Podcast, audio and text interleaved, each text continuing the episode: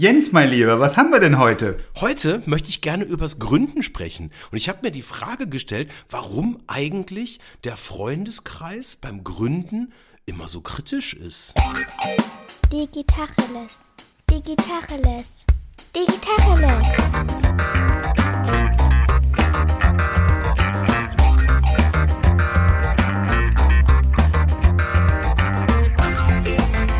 Mein Name ist Jens Wehrmann.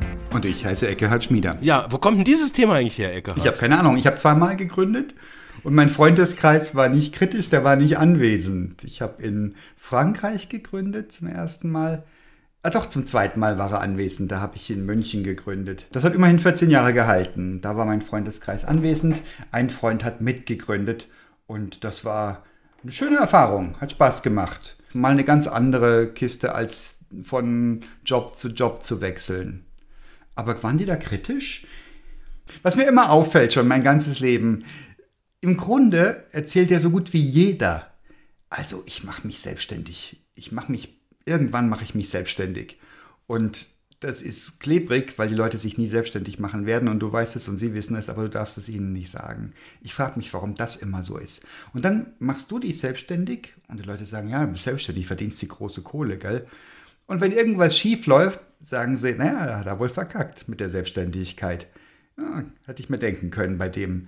Und egal wie du es machst, es ist immer falsch aus Sicht von den Angestellten. Also meine Beobachtung über lange Zeit. Ich glaube, jeder der hat halt so ein bisschen so seine Klischees und ich glaube, wir neigen, das ist vielleicht so auch so mit zunehmendem Alter, wird das intensiver, dieser Effekt, ähm, das Ganze immer dann so kritisch hinterfragen zu wollen. Ich meine, wir haben ja generell so diesen äh, Impuls, wenn uns jemand irgendwie so irgendwas erzählt, dass wir dann irgendwie so oft mehr Sendewunsch haben, als irgendwie erstmal zuhören zu wollen und dann irgendwie sagen, ja, ach, der Schwager dritten Grades hat das auch schon gemacht und ja, ist natürlich nach drei Jahren Pleitegang, fürchterlich, Privatinsolvenz und ja. jeder hat so ein bisschen so seine Geschichten und sich so auf das Unbekannte einzulassen. Und ich glaube, wenn man sich jetzt mit sowas selbstständig macht, was eh total klar ist, wenn du jetzt so sagst, ja, ich habe Steuerberater gelernt und werde dann halt Steuerberater oder ich bin jetzt Logopäde und, und, und oder habe Logopädie-Ausbildung gemacht und mich da halt fortgebildet und dann ist das irgendwie klar, dass ich da in so eine, in so eine Situation halt irgendwie reingehe oder jetzt irgendwie als Anwalt oder sowas, wo man irgendwie so, eine, so einen klassischen Ausbildungsberuf hat, wo man sagt, ja, das machen wir dann, dann ist das irgendwie so vergleichsweise einfach, aber wenn du jetzt sagst, ich habe mir irgendwie eine ja, Geschäftsidee, einfallen lassen, die jetzt so ein bisschen abseits von dem, was es irgendwie schon 350.000 Mal halt gibt, ist, dann ist wahrscheinlich erstmal so dieser erste Impuls, ja, das braucht man doch gar nicht, weil ja, hat es doch gestern nicht gebraucht, warum sollst du das denn morgen brauchen? Und dann so kreativ da reinzugehen und einfach mal so, so die Gedanken fliegen zu lassen. Ich hatte gestern so ein ganz spannendes Erlebnis, da kam ein alter Freund vorbei und hat mir so eine äh, Geschichte erzählt, die eigentlich überhaupt nichts mit dem Gründen zu tun hatte. ich fand das so spannend, was er dann da erzählt hatte, weil es so komplett aus meiner Welt raus war. Wir haben eigentlich nur einen Kaffee getrunken, aber das war wie so ein Gründungsinkubator. Das war total cool. Erzähl, erzähl, was hat er gesagt? Nee, die, die Idee ist so gut, das erzähle ich jetzt hier nicht öffentlich. Nee, aber letztlich ging es um die Kreation eines sportlichen Angebots, also quasi so eine Art Fitnesscoach für, für LinkedIn-Führungskräfte. Großartig. Ganz große Idee. Ich habe da auch schon so einen Vertriebsansatz. Also ich würde da so. Jens, mein Lieber, ich spüre diesen Impuls sehr, sehr stark in mir, zu sagen, das braucht doch die Welt nicht auch. Noch. Ja, siehste. Und das ist so geil, ganz ehrlich. Wir machen dann so, so, so pseudo-individualisierte Videos und schicken ja, die an geil. ganz, ganz, ganz viele Leute. Mit dem, Unter mit anderem an Dr. Jens. Alle. Und wir sprechen die alle mit falschem Namen an, weil dann denken die, das ist doch, das ist doch cool. Die, die haben es doch voll Großartig, großartig. Ich liebe das es. Das ist so schwierig, in so eine neue Dimension dann halt sich vorzuwagen, wenn, wenn das halt was ist, was es doch nicht gibt, wo man im ersten Moment auch ja überhaupt keine Intuition hat. Gibt es da einen Markt? Hat das Relevanz? Verdrängt das irgendwas, was da ist? Ist das vielleicht einfach nur was on top ist, was total cool ist? Natürlich ist immer die Frage auch, aus welcher Perspektive heraus gründet man was? Es gibt ja viele Leute, die sagen, ich will mich selbstständig machen, weil mich halt mein Chef nervt, weil die Rahmenbedingungen mir nicht passen. Und eigentlich möchte ich nur in Frieden meinen Job machen. Und die haben ja jetzt gar nicht ein richtiges Unternehmen mit vielen Menschen im Kopf oder eine Vision, die irgendwie dann disruptiv ist und die dann irgendwie Mercedes, BMW und Audi irgendwie halt die Substanz entzieht. Sondern viele, die möchten ja, einfach ein paar Stunden pro Monat halt irgendwie arbeiten und da halt ein bisschen gutes Geld irgendwie für kriegen und irgendwie, ja, so, so ihren Frieden haben. Also so kommt es mir oft vor. In Ruhe gelassen werden. Ja, das glaube ich auch. Also das sind wahrscheinlich die große Mehrheit derer, die beim zweiten Bier sagen, ich mache mich selbstständig. Das ist der, das Grundbedürfnis ist, lasst mich endlich in Frieden arbeiten. Dass da ganz andere Parameter dann auf einmal relevant sind, wenn du dich selbstständig machst. Ich weiß es noch, es ist schon lange her, wo ich mich zum ersten Mal selbstständig gemacht habe.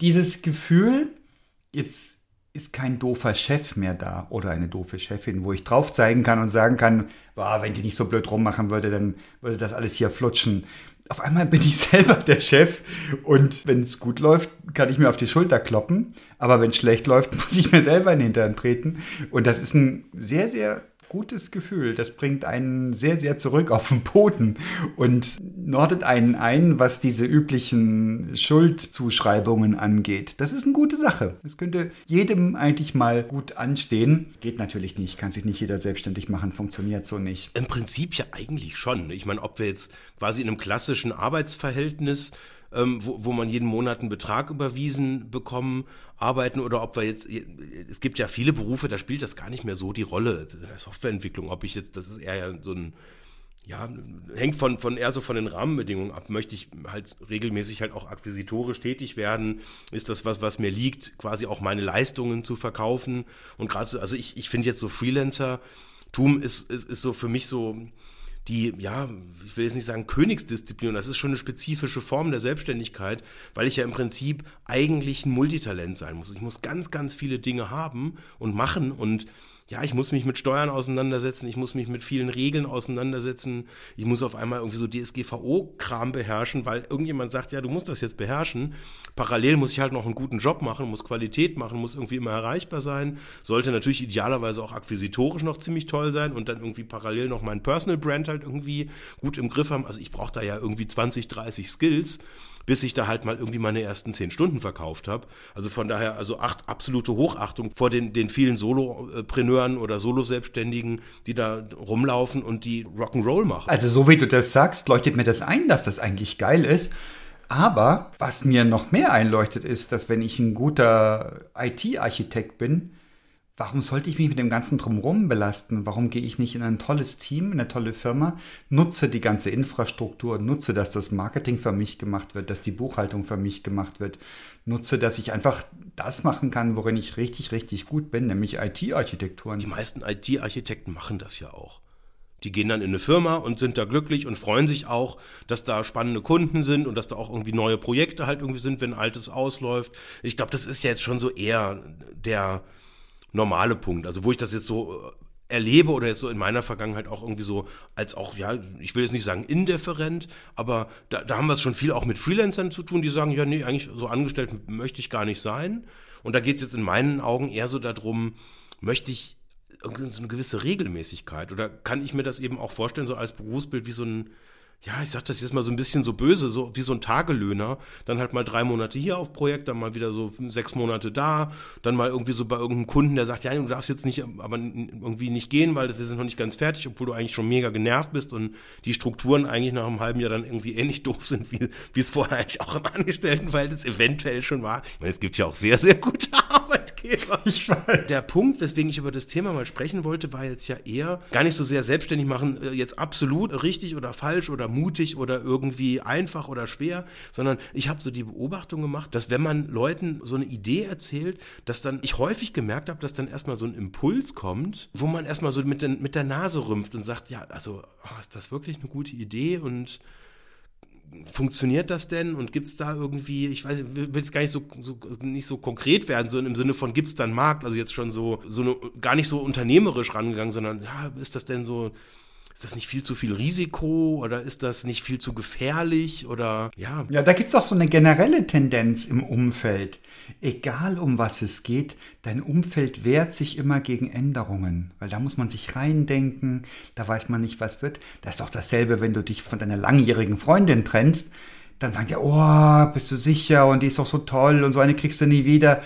Oder wenn du dich äh, dann irgendwie neu liierst, dass, uh, ich weiß nicht, die ist aber komisch und letztens hat sie was gesagt, das fand ich ganz merkwürdig. Wann immer sich eine Änderung ankündigt, die Menschen sind avers gegen Änderungen. Das ist so mein Eindruck. Grundsätzlich, wir alle sind avers ja. gegen Änderungen. Manche mehr, manche weniger. Und da hätte ich jetzt das Thema Gründung mit reingepackt, zumal ja dann auch so Existenzielles mitschwingt, wenn jemand gründet kannst du das überhaupt leisten? Und bist du abgesichert? Und was ist, wenn mal ein schlechtes Jahr kommt, was machst du dann?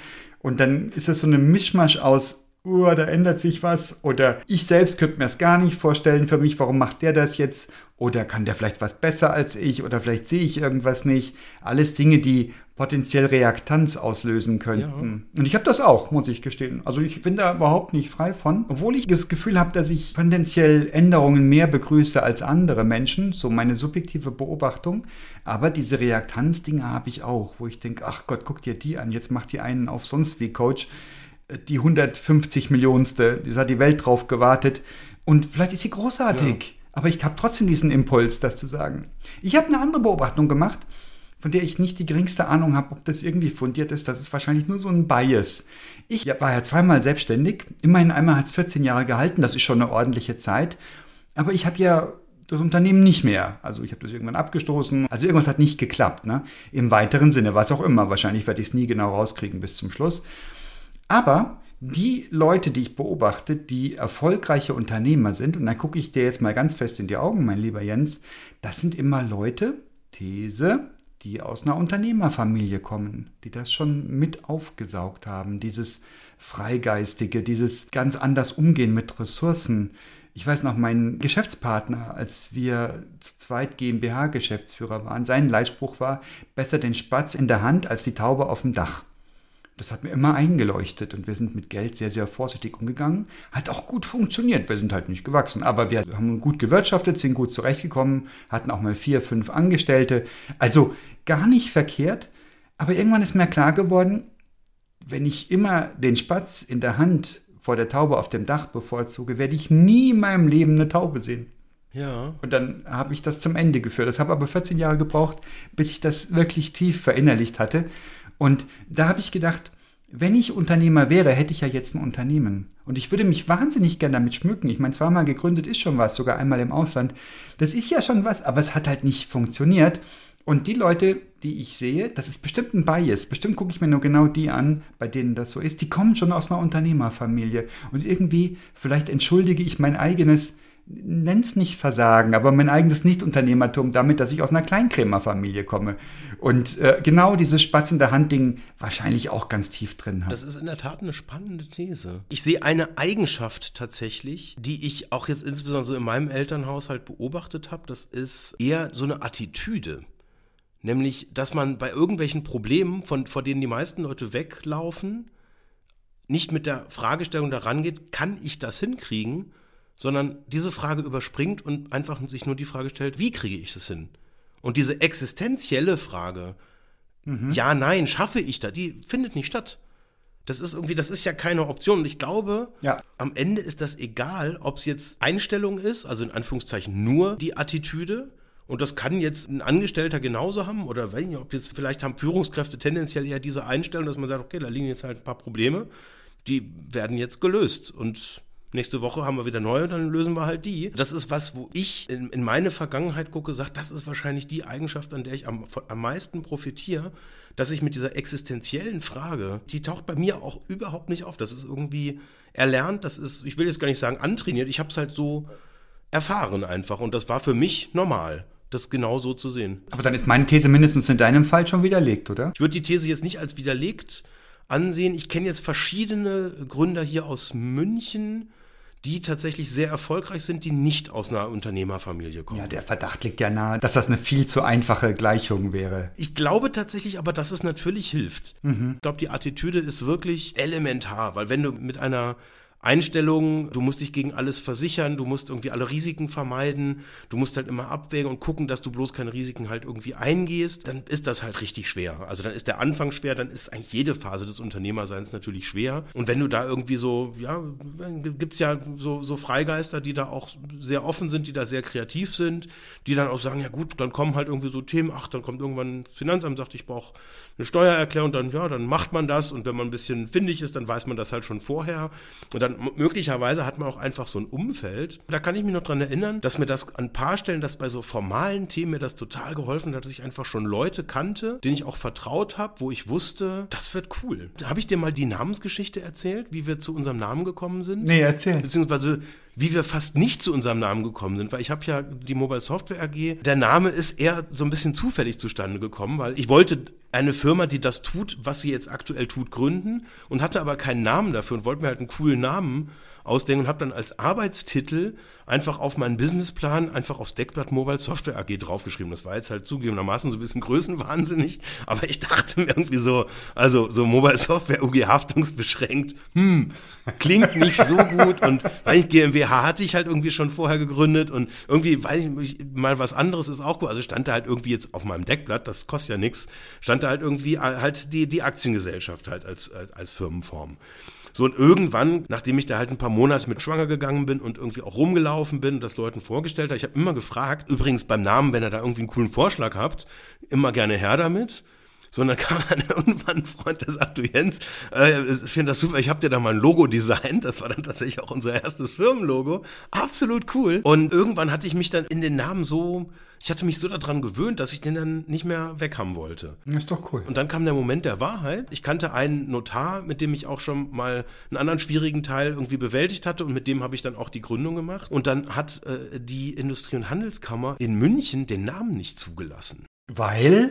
Also wir hatten eine Anfrage platziert, weil ein Freund von mir so ein bisschen kritisch gefragt hatte, so nach dem Motto, ja, bei Mobile Software AG, also du kennst schon die Software AG in Darmstadt, da könntest du dich jetzt ja auch Mobile Microsoft AG nennen. Das kann ja irgendwie nicht sein, dass du quasi nur sozusagen eine Spezialisierung einer bestehenden, sehr erfolgreichen und bekannten Firma bist. Das geht Klingt ja irgendwie logisch, ne? Klingt irgendwie logisch, haben wir dann nachgefragt und dann kam aber von, ich weiß gar nicht, ob das das, das Handelsregister war oder das, die Industrie, ich glaube am Anfang war es tatsächlich das Handelsregister, die dann gesagt haben, nee, diesen Namen können Sie in München nicht anmelden, weil der ist zu generisch. Mhm. Also das Gegenteil quasi, nicht zu, also eine spezifische Form einer bereits bestehenden Gesellschaft. Und dann haben die vorgeschlagen, ja, nennen Sie die doch irgendwie so Mobile Software 5 AG. Das würde wieder funktionieren, weil das ist halt einfach konkreter und keine, also ne, mobile Software ist einfach so wie Ja. schöne Autos GmbH. Das, das Ja. ist auch scheinbar schwierig. Klingt aber gut. Lass uns doch sowas gründen. Und dann haben wir halt argumentiert oder dann der, der Notar so nach dem Motto, ja, aber Sie kennen ja schon die Software AG, da geht das ja. Und dann kam so dieser Satz, ja, ja, ja gut, die in Darmstadt, die machen das ja so. Ach, Und dann kam mein Notar mit einer höchst genialen Idee. Dann hat er gesagt, ja, das ist ja jetzt vielleicht ein bisschen unkonventionell, aber lass es uns doch so machen. Wir gründen die Firma einfach an einem Ort, die da kein Problem mit haben. Und dann verlegen wir den Sitz, weil bei einer Sitzverlegung, laut den juristischen Rahmenbedingungen, darf das Registergericht kein, äh, die dürfen den Namen nicht ändern, nur weil du umziehst, das ist nicht zulässig. Die können verschiedene andere Einsprüche machen, haben sie dann in meinem Fall auch gemacht, aber das Ende vom Lied war dann tatsächlich, dass auf Hinwirken des Notars wir dann in Nürnberg gegründet haben. Und wir hatten dann tatsächlich im Haushalt meines Patenkindes, da war dann die erste Adresse der Mobile Software AG für einige Monate. Und dann haben wir den Sitz verlegt und ich glaube, wir hatten dann zwei oder drei Einsprüche tatsächlich. von wem? Vom Registergericht in München, die dann, also das eine war, also Okay. dass sie finanziell, also ich meine, wir hatten eine Aktiengesellschaft gegründet, hatten das Kapital eingelegt für eine Aktiengesellschaft und die Ummeldegebühren für die Namensbenennung sind irgendwie, weiß ich, paar 50 Euro, sowas in der Größenordnung. Und Einspruch Nummer eins, an den kann ich mich noch erinnern, sie haben behauptet, sie hätten Zweifel, dass wir die Gebühren für die Ummeldung bezahlen könnten. Das war der Einspruch. Und das kostet dann wieder ein paar Wochen, dann musst du wieder den Anwalt bemühen und der, beziehungsweise in dem Fall dann den Notar, der dann das wieder begründet, dann hast du wieder Rechtsverkehr. Es, es hat ewig gedauert. Ich weiß gar nicht, wie lange das in der Summe gedauert hat, irgendwie acht, neun Monate tatsächlich, bis wir dann die Firma da gegründet hatten, wo ich sie haben wollte. Das war eine völlige Odyssee, aber alleine hätte ich das niemals hingekriegt, aber da gab es halt einfach Leute im Umfeld, die da dabei waren, die da auch Bock drauf hatten, das mit einem jungen Gründer zu machen. Und dann ging das. Dann hat das irgendwie funktioniert. Das ist ein spannender Aspekt. Das ist ja so auch so ein Mythos. ich habe den Willen dazu, den unbedingten Willen, ich will das schaffen. Ob das jetzt der Name ist oder ob irgendein anderen Aspekt. Das ist auch so ein bisschen Steve Jobs-like, dass du sagst, mir vollkommen egal, was alle anderen denken, auch wenn alle anderen behaupten, das wird es ja nie schaffen, dieses Produkt. Ich will das so haben. Und dann klappt das und alle sind verliebt in diesen Gedanken. Da hat einer sich durchgesetzt. Wie geil ist das denn? Weil im Grunde unseres Herzens wollen wir das ja alle.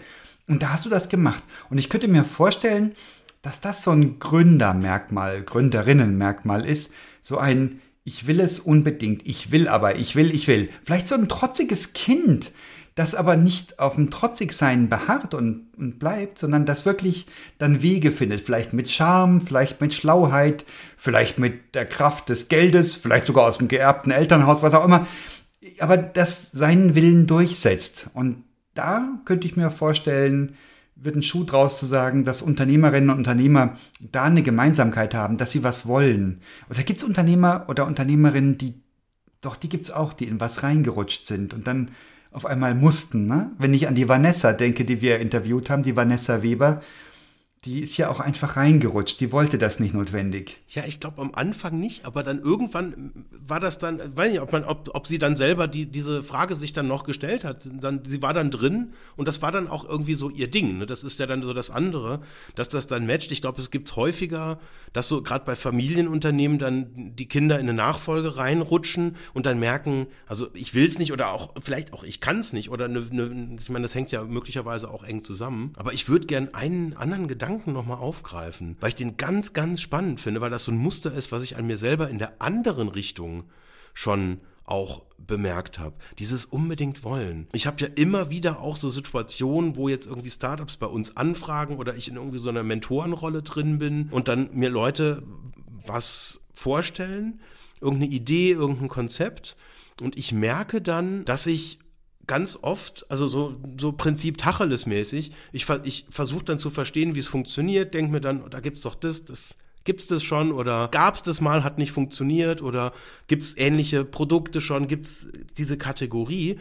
Und gehe da tatsächlich ohne dass ich mir da so richtig Gedanken drüber mache, teilweise auch über die Maßen kritisch rein gar nicht mit der Intention, das zu zerschlagen, sondern ich denke mir, es können jetzt ja verschiedene Extreme passieren. Das eine ist, dass der, die Gründerin oder der Gründer mich anguckt und sagt, okay, ja, hm, stimmt, irgendwie hast du recht, ist vielleicht keine gute Idee. Nee, das mache ich lieber nicht. Wenn du sagst, nee, das, wenn du da jetzt auch schon Risiken siehst, na, möglicherweise kann ich noch mal gucken, ob man da gegen die Erfolglosigkeit vielleicht so eine schöne Grundsatzversicherung abschließen kann. und das ist eigentlich dann das Beste, was passieren kann, weil wenn ich so einen Zweifel reinstreue, der muss ja noch nicht mal begründet oder richtig sein, dann ist das vielleicht gut, dass dann sozusagen sich dann, wenn jetzt jemand sich deswegen schon nicht traut, ganz ehrlich, so ein kleines bisschen Widerstand muss man aushalten können. Und dann gibt's halt die Fälle, wo ich auch teilweise vehement widersprochen habe. Das erfolgreichste Beispiel, wo ich am Anfang, das startete für mich als Kundenanfrage, das war ja die Gründung von Abo-Alarm. Das war ja auch völlig verrückt wo ja der Gründer auf mich zukam und meinte, ja, sie haben da irgendwie die Idee, so mit handschriftlicher Unterschrift am Smartphone Verträge kündigen, Schriftform, per Fax und so weiter. Und mein Impuls war dann, dann auch zu sagen, hey du, das ist doch so aus meiner Perspektive, ich habe da so ein Word-Template und wenn ich jetzt meine Bahncard kündigen will, dann ziehe ich die Bahncard aus dem Geldbeutel raus, gucke da auf die Nummer, recherchiere kurz, wo das irgendwie hinkommt, DB Fernverkehr AG Frankfurt, das kommt schon an. Sag bitte, sehr geehrte Damen und Herren, zum nächstmöglichen Zeitpunkt bitte Bahncard mit folgender Nummer kündigen, PDF draus machen, faxsenden.de und nach drei Minuten, realistisch vielleicht nach zehn Minuten bin ich damit fertig. Und habe gesagt, du, ich sehe das nicht das ist irgendwie so eine mega aufwendige Lösung jetzt mit App. Ich meine, der App Store war ja war ja überhaupt nicht etabliert. Das war ja eine der ersten Apps, die dann so mit im Store auch waren. Und also so auf meinem Smartphone war das die erste echt sinnvolle App. Und was mich selber wirklich total auch fasziniert hat, war dieser Fokus, obwohl ich quasi als Dienstleister gesagt habe, ich finde es keine geile Idee, dass der Gründer gesagt hat, ja, dein Problem. Das ist eine mega geile Idee. Und also, sagen wir mal so, wenn wir irgendwie einen anderen Kunden zu dem Zeitpunkt gehabt hätten, dann hätten wir das wahrscheinlich irgendwie am liebsten gar nicht gemacht, weil das, ne? Und, aber das, also das, das war dann dieses, nee, wir machen das. Und, und der, der Wille war so stark und das Ding hat ja, das hat ja wirklich, das hat ja komplett neue Dimensionen eröffnet. Ne? Und ich meine, die zwei Gründer, die das dann am Ende dann halt gemacht haben und auch durchgezogen haben, da gab es so viele Hürden, über die man rüberspringen musste. Dinge, wo man am Anfang niemals draufgekommen wäre. Und da war einfach ganz viel Klarheit, ganz viel gerade ausgedacht und ja, wir wollen das machen, wir wollen das schaffen. Eine geile Geschichte. Wow. Aber das ist mal eine ganz tolle Ansage, ist das. Da war der Wille und da war Klarheit. Das ist doch nochmal vielleicht das zweite, die zweite Zutat zum erfolgreichen Gründen. Das könnte ich mir sehr gut vorstellen, dass das zusammenkommen muss, dass ein Mensch zum Gründer wird oder zur Gründerin wird. Was ist denn mit diesen ganzen kaufmännischen Angestellten, leitende Angestellte im Top-Management, die ja für unternehmerisches Denken bezahlt werden, die aber keine Unternehmer oder Unternehmerinnen sind, sondern Angestellte? Das frage ich mich schon lange. Wieso stelle ich mir jemanden für sündteures Geld ein, in so eine Rolle, wo jemand eigentlich unternehmerisch denken müsste? Und wenn er unternehmerisch denken würde, wäre er ja Unternehmer oder Unternehmerin. Was ist denn das für Hybride? Haben die nicht den absoluten Willen? Oder fehlt denen irgendwas? Was ist mit denen? Sehr, sehr gute Frage ein Erklärungsansatz. Wenn du als kaufmännischer Angestellter dich darauf vorbereitet hast und dann bei einer relativ großen Unternehmung der Geschäftsführer bist und dann hast du da irgendwie eine Firma, keine Ahnung, gibt es seit 70 Jahren und hat irgendwie 400 Angestellte, dann ist das natürlich nicht ganz so leicht zu sagen, eine Position dieser Art da gründe ich mir einfach mal kurz die passende Firma für, weil du müsstest ja dann irgendwie mal so mit ein oder zwei anfangen und dann so äh, es organisch nach vorne bringen oder keine Ahnung, jetzt irgendwie mit riesen Investorengeschichten oder sonst was. Aber das ist tatsächlich was glaube ich, so was substanziell anderes, so von dem, was man halt tun muss.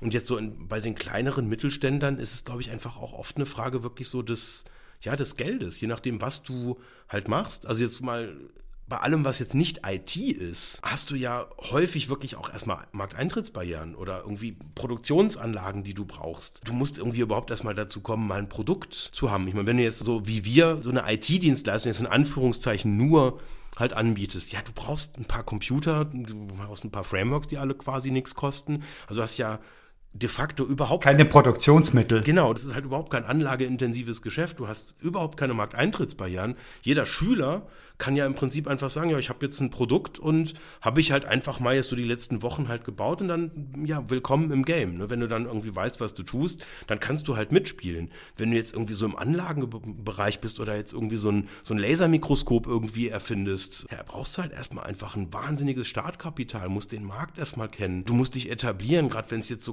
Qualitätsthemen sind. Keiner kennt dich, keiner kauft das natürlich am Anfang. Da musst du erstmal überlegen, wie, wie, wie mache ich so einen Markteintritt? Klingt sehr plausibel. Die Frage ist, was ist denn mit den IT-Leuten? Also ich bin ja eigentlich so einer, ne? so ein kaufmännischer Angestellter in einer mittelständischen IT-Firma und ich bin deswegen da, weil ich unternehmerisch denke, aber ich bin kein Unternehmer. Also offensichtlich, nach 14 Jahren habe ich irgendwann mein Unternehmen eingestellt, das heißt, oder verkauft, also ich mache es jedenfalls nicht mehr. Und jetzt ist doch die Frage, warum mache ich das, was ich mache, mit meinen unternehmerischen Gedanken gut, aber als Angestellter. Und die Wahrheit wird sein, dass da Leute unterwegs sind, die Dinge können, die ich nicht gut kann. Und ich ergänze diese Leute mit den Dingen, die ich gut kann. Aber das sind eben auch Geschäftsführer, also Unternehmer, wo ich das Gefühl habe, ich weiß, warum die Unternehmer sind und warum die das tun, weil die anders umgehen mit Ressourcen, weil die kaufmännische Entscheidungen nicht so kleinlich treffen, sondern großmütig und in anderen Dimensionen denken. Ich komme da nicht wirklich ran, sonst würde ich es ja gerne selber tun. Aber ich beobachte das, ziehe meinen Hut und sage Respekt. Die tragen ein großes Maß an Verantwortung und gehen sinnvoll damit um. Und im Grunde, Sicherheit haben wir ja alle nicht in Unternehmen. Ne? Also wenn das einen Berg runtergeht, sind wir alle ruckzuck auf der Straße. Das ist kein Ding. Aber da ist nicht die Rede von, weil dieser unternehmerische Wille da ist. Du hast mich auf eine ganz andere Idee gerade nochmal gebracht. Auch ganz spannender Gedankengang. Ich habe oft am Anfang Wettbewerber oder andere IT-Unternehmer beneidet, die selber in der Lage sind, die eigentliche Wertschöpfung zu machen. Also quasi ITler, die halt auch, also oder Wettbewerber, die halt auch selber entwickeln können. Ich meine, ich bin ja quasi, ich bin ja Quereinsteiger. Ich kann ja, was heißt Quereinsteiger? Ich bin noch nicht mal Quereinsteiger. Ich kann ja nicht entwickeln. Was am Anfang in meinen Augen ein totales Manko war, weil ich ja mich von Minute eins an quasi in die Abhängigkeit begeben habe. Wenn ich da jetzt so aus der Retrospektive drauf gucke, dann ist das extrem spannender Punkt, weil ich merke, dass bei vielen meiner Wettbewerber, dass die viel konkreter an dem, an diesem tagtäglichen wie setzen wir das um? Die, die haben viel mehr Interesse an so Architekturthemen. Ich kenne Geschäftsführer, die kümmern sich um Coding Guidelines. Die sagen, wo ein Semikolon hinkommt und wo ein Leerzeichen. Und die finden das sehr wichtig. Und das sind halt so Themen, da sage ich, äh, Leute, ähm, keine Ahnung. Und also für mich war halt diese Intention halt tatsächlich eine vollständig andere. Für mich war eigentlich hauptsächlich wichtig, was machen wir damit? Also für mich ist Technik bis heute irgendwie immer nur, also nur immer in, sehr respektvollen Anführungszeichen, immer nur Mittel zum Zweck. Ich will irgendwo hin und ohne die IT, ja, können wir das nicht. Und dadurch, dass ich selber so abgehängt bin, habe ich da eine Distanz zu und auch einen wahnsinnigen Respekt. Also wenn ich da irgendwie sehe, was da so die Leute in meinem Umfeld teilweise zaubern, da, da falle ich vom Glauben ab. Das ist, das, ich finde das bis heute irgendwie immer unglaublich beeindruckend. Und wie, wie finden die dich oder wie sehen die deine Leistung?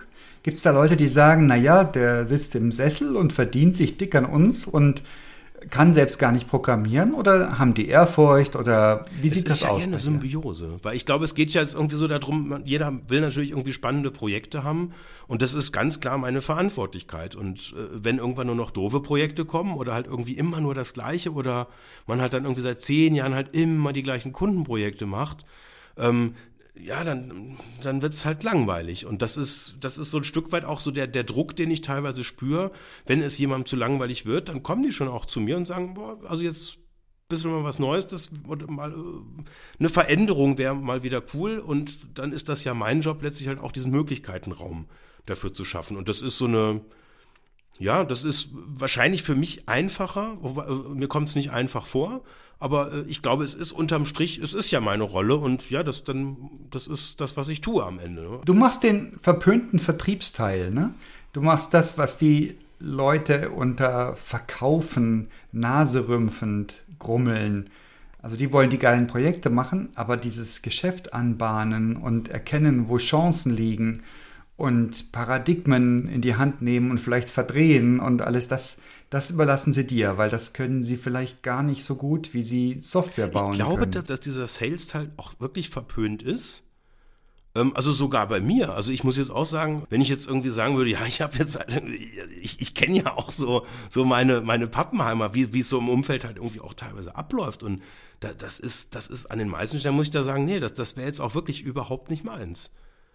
Und das, das muss ja jeder für sich selber auch entscheiden, wie er da vorgehen will. Und äh, ich glaube, da macht jeder so, so ein bisschen so auch sein, sein Ding draus. Und das macht es dann auch wieder einzigartig. Und das führt dann halt irgendwie auch dazu, dass es, ja, dass man sich auch am Ende eigentlich ganz gut auch mit Wettbewerbern an den Tisch setzen kann und sich mit denen auch, also ich verstehe mich mit den meisten meiner Wettbewerber, glaube ich, ganz gut. Also das ist, jeder hat so ein bisschen so seinen Fokus, wie er, wie er da vorgeht, was er da macht, was er in Fokus stellt und für den einen ist, also ich, ich nehme halt meistens das Ergebnis und irgendwie so was, was man damit erreichen kann und das, das ist irgendwie was, da muss ich mich halt auch nicht verstellen. Das Aber das ist eine Eigenheit der IT-Branche, glaube ich. Dieses, ähm, dass es gar keine Konkurrenten gibt, sondern immer nur Marktbegleiter. Das heißt, das heißt immer nur, sondern Marktbegleiter. Das heißt, man arbeitet in unterschiedlichen Konstellationen zusammen. Mal ist das eine IT-Unternehmen der Hauptkontraktor und die anderen sind Subkontraktoren, mal andersrum. Das scheint hier in dieser Branche ganz typisch zu sein, einfach deswegen, weil viel mehr Software gebraucht wird, als Software gebaut werden kann. Aber zurück zu unserer Eingangsthese. Wieso ist der Freundeskreis kritisch, wenn jemand sagt, ich will gründen? Wenn man das alles in Betracht zieht und sagt, das gibt es Leute, die haben den unbedingten Willen, die wollen das tun, die können das, die setzen sich durch, die nehmen alle Widrigkeiten in Kauf und bringen einen Laden zum Laufen. Ist es vielleicht die Hypothese in den meisten Fällen scheitert und das wollen wir nicht mit angucken müssen? Nee, ich kann eine ganz einfache Unterteilung treffen, weil ich glaube, der Teil des Freundeskreises, der nicht selber Gründer ist und noch nie war und noch nie gute Erfahrungen gemacht hat, ist tendenziell kritisch, Und die, die selber begeisterte Gründer sind, werden wahrscheinlich in die Hände klatschen und sagen, okay, wo kann ich helfen? Brauchst du eine Empfehlung? Brauchst du einen Steuerberater? Brauchst du Notar? Und ja, und jeder wird so, also wenn auf mich jemand zukommt und sagt, ja, kannst du mir mal helfen? Ich werde sofort alles stehen und liegen lassen und irgendwie meine Kontakte halt irgendwie raussuchen und Leute anrufen und sagen, ja, natürlich kann ich helfen, weil es ist ja geil. Ich weiß ja, das ist, wie sich's anfühlt und ich, und ich werde kritische Fragen stellen, aber ich werde niemals versuchen, wenn ich jetzt den Eindruck habe, da hat jemand eine coole Idee und will das nach vorne treiben, dass ich jemandem ausreden zu wollen. Niemals. Das ist interessant. Oder? Äh, ist das schon die Antwort? Ist das ja. schon so einfach? Nee, nee, das ist total spannend, weil das wird mir jetzt zum ersten Mal bewusst, dass die stärksten Knoten in meinem Netzwerk, das sind alles Gründer, die ich kennengelernt habe in der Zeit, wo ich selbst Geschäftsführer war, meiner eigenen Firma. Also wo ich selber als Gründer unter Gründern unterwegs war. Und obwohl ich jetzt Angestellter bin, funktionieren diese Knoten weiterhin. Gefühlt bin ich da akzeptiert als einer von denen, die auch sagen, ich, wir kriegen das zum Laufen, wenn wir das wollen. Die Kontakte, die ich in der Zeit geknüpft habe, mit 14 Jahren, meine, bei meiner zweiten Selbstständigkeit, die funktionieren so gut wie alle noch. Spannend, weil also ich, also ich kann mich noch an einen wirklich so ein, das war ein, wirklich auch ein ganz guter Freund, äh, äh, von mir, der damals bei Google gearbeitet, aber das heißt damals, arbeitet er glaube ich immer noch, der hat versucht, mir das auszureden tatsächlich. Ich habe ihm das dann auch so erklärt und also bei ihm war so der, Punkt, der hat gesagt, ja, also wie willst du dann, wie willst du da Leute einstellen? So wie, warum sollten, ne, warum sollten da Leute zu dir kommen? Ja. Weil ich meine, klar, der, der ist halt Google und jeder will zu Google und Google kann es den Leuten beliebig schwer machen, ähm, äh, überhaupt erstmal reinzukommen, weil einfach jeder dahin will. Und der hat sich dann wahrscheinlich auch gesagt, ja, wie, warum sollte jemand zu einer Firma, die es noch gar nicht gibt? Hä? Das ist doch, da, da, da, und du kannst das ja selber gar nicht. Also er hat mich wahrscheinlich, weil er sehr gut entwickeln kann, dann auch bemitleidet. und, und, und hat, wollte mich, glaube ich, dann auch wirklich so schützen, weil er hätte das wahrscheinlich nie gemacht. Sehr wahrscheinlich ist das eine ganz aufrichtige Haltung. Ein, ich kann mir es nicht vorstellen für mich, dann schon gar nicht für dich, wenn du noch nicht mal entwickeln kannst. ja, ja, ja, völlig naheliegend ja. eigentlich. Eigentlich ein guter, ne?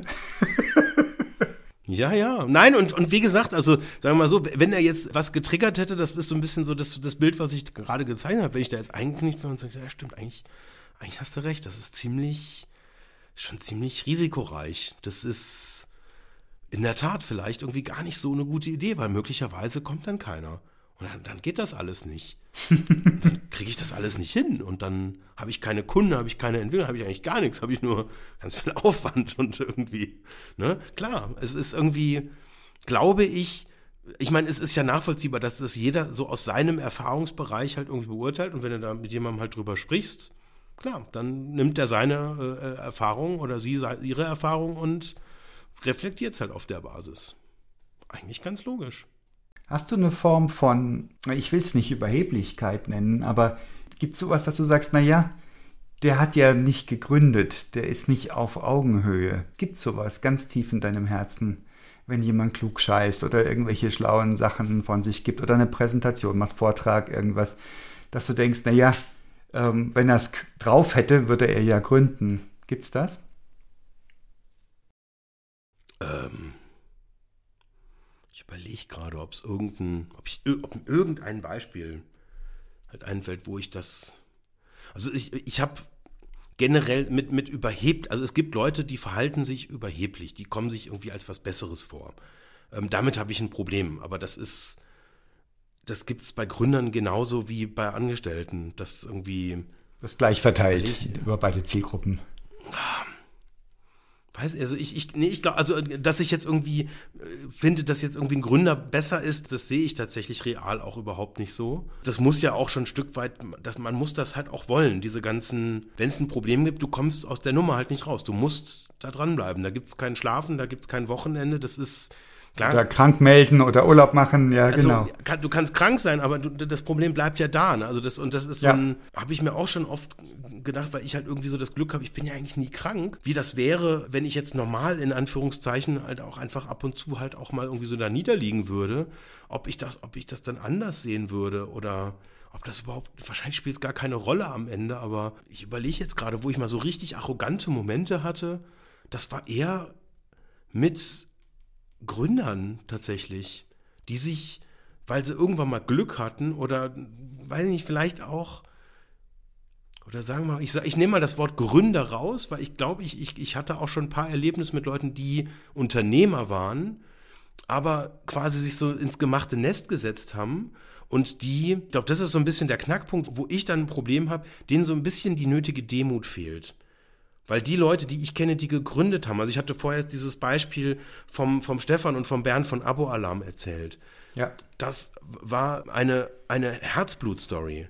Weil das wirklich, das war halt, das war eine, eine, eine Idee, von der nicht klar war, ob sie funktioniert. Und die haben alles an Steinen in Weg, aus dem Weg räumen müssen, was man sich überhaupt nur vorstellen kann. Auch viele Dinge, die man sich auch gar nicht vorstellen will. Weil am Anfang hast du erstmal natürlich immer so das Problem, du hast den, den Erfolg halt nicht, da musst du das erstmal hinkriegen. Dann hast du irgendwie, und das ging in dem Fall wirklich relativ schlagartig, dann hatten die plötzlich den Erfolg sondern auf einmal gab es ganz viele Leute, die, die das nicht so cool fanden.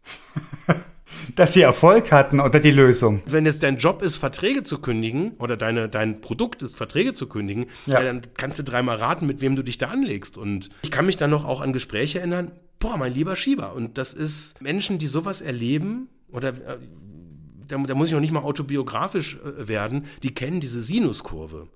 Da gibt es halt die tollen Phasen, wo, wo, du irgendwie die ganze Zeit feiern willst. Und dann gibt es aber auch die Phasen, wo die ganze Zeit eigentlich nur den Kopf in den Sand stecken müssen und sagen, ey, bitte, das kann doch jetzt nicht wahr sein.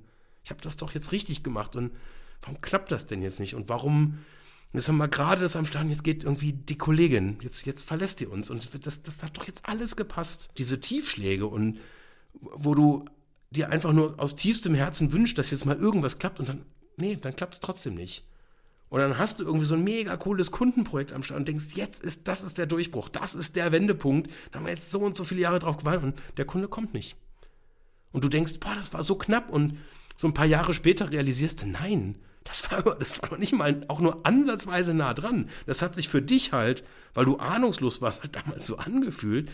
So, und diese Demut, dieses, dieses Verarbeiten von diesen, ich nenne das immer diese Sinuswelle von Erfolg, dieses, dieses Berg- und Talfahrt aus Erfolg, Misserfolg. Ich habe ein Problem tatsächlich mit Leuten, die denken, das ist, das ist so eine Exponentialfunktion, das wird immer nur noch krasser. Mhm. Weil so erlebe ich das nicht. So, so funktioniert Unternehmersein in meinen äh, Augen halt auch nicht. Und jemand, der so auftritt und sich so verhält, als wenn das alles immer, mhm. ja komm, jedes Jahr verdoppelt, kein Problem, alles super und da gibt es Leute, die auch auf eine Art und Weise dann auch kommunizieren und auftreten, wo ich sage, boah, muss ich jetzt nicht haben. Warum tun die das? Boah, sehr gute Frage. Klingt jetzt vielleicht erstmal ein bisschen absurd. Äh, ich glaube, die wollen geliebt werden. Klingt überhaupt nicht absurd, klingt völlig naheliegend. Ja. Ich hatte einmal, da kann ich mir noch wirklich. das, das war auch echt, das war so ein völlig absurder Moment. Das war äh, von so einem Business Circle ein Treffen und dann saßen wir da in so einer äh, ziemlich edlen Location und das war irgendwie alles ziemlich cool gemacht. War so ein prominenter Speaker irgendwie gerade aufgetreten und dann habe ich mich irgendwie an die Bar zu jemandem dazugesetzt, der sah irgendwie ganz spannend aus. Dann hat er mir eine Geschichte aufs Ohr geklebt und ich hatte, also der hat keine 20 Sekunden gebraucht, um mir zu erklären, dass sein Mercedes SLS über eine halbe Million Euro gekostet hat. ich weiß nicht, ob das stimmt. Und das ist, das sind also, weil, und also während der noch so am Erzählen war, warum das alles so toll ist, habe ich mir nur überlegt, wie ich möglichst schnell da wieder wegkomme. Und also, ne, das, das sind, das sind irgendwie so, so Situationen, wo ich mir denke, ey, was ist denn das für ein komischer Film? Und aber ich glaube, dass das Motiv ist relativ simpel. Die denken irgendwie, ich weiß gar nicht, was, was denkt so jemand? Dass er jemand beeindrucken kann, dass man dann sagt, boah, du musst irgendwie, du kaufst dir teure Sachen, du musst ein cooler Typ sein oder du bist sehr erfolgreich, äh, Applaus, ich weiß es gar nicht. Was, was, ich, ich, absurd. Also in meinen Augen einfach nur absurd. Jens, gab es in deinem Leben schon Phasen oder auch nur Momente, wo du dachtest, scheiße, ich wäre am liebsten angestellt und wird dieses ganze, diese ganze krasse Verantwortung jemandem übergeben und, keine Ahnung, mich wegducken? Ja, gab es einmal tatsächlich. Einmal, okay. Einmal habe hab ich das gedacht. Da war ich aber gerade arbeitslos tatsächlich. da habe ich tatsächlich, das war, als ich meine letzte Firma verkauft hatte, da habe ich dann ja erstmal eine, eine Professur, also ich war ja kurz davor, da eine Professur anzunehmen und das hat dann ja nicht geklappt. Und dann saß ich mehr oder weniger so da und habe dann auch, oder war das so in dieser Phase? Ich glaube, das war so in diesem gleichen wabernden Gefühl, so wo ich dann eben auch jetzt mit Unis geredet habe, wo ich versucht habe, so eine Stellenbeschreibung für mich zu finden. Und ich war jetzt zugegebenermaßen so für so eine Geschäftsführerposition wahrscheinlich viel zu jung, mit noch nicht mal Mitte 30 und habe mich da vielleicht auch irgendwie so ja noch gar nicht bereit gefühlt, würde ich jetzt mal sagen. Und mein Dilemma war, ich hätte mich ja so gern beworben, aber ich glaube, ich habe mich de facto gar nicht beworben, weil ich überhaupt nicht wusste, worauf. Ich habe ja keine echte Profession eigentlich.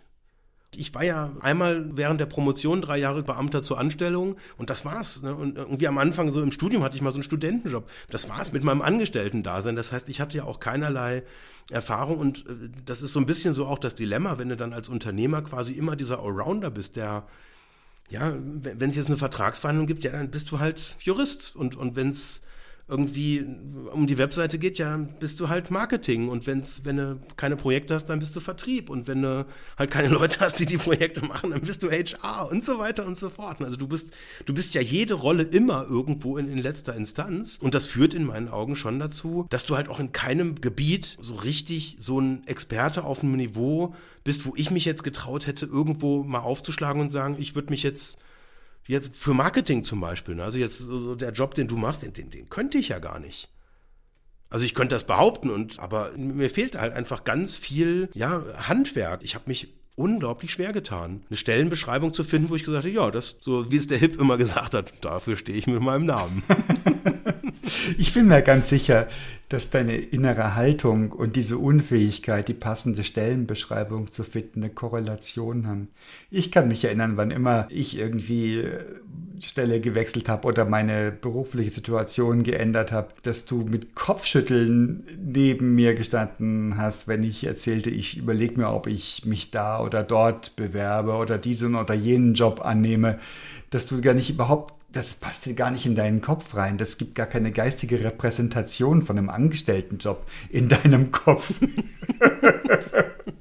Was gut genug ist für mich. Also ich ähm, habe ganz, ganz viele tolle Vorteile dadurch, dass ich mit einem ganz fantastischen Team zusammenarbeite, die ganz viele tolle Sachen können, die ich nicht kann. Das challenged mich auch, mich selbst immer wieder zum Maximum zu fordern und meine Stärken dort anzubringen, wo es mir sinnvoll scheint das finde ich eine ganz, ganz großartige Sache. Das habe ich auch erst gelernt nach meinen 14 Jahren Selbstständigkeit. Jetzt bin ich inzwischen schon wieder über acht Jahre in der zweiten Firma wieder seitdem angestellt und lerne wahnsinnig dazu, Dinge, die ich nicht gelernt hätte, wenn ich in meiner eigenen Firma geblieben wäre, weil ich genügend Methoden gefunden hätte, dort auszuweichen, wo das Lernen schmerzvoll gewesen wäre. Und nur wenn ich über meinen Schatten springen muss, dann lerne ich wirklich. Und diese Chance habe ich gehabt und das habe ich angenommen. Und rückblickend finde ich das großartig. Habe ich also richtig mich noch weiterentwickeln können. Und das ist eine, ein großes Geschenk.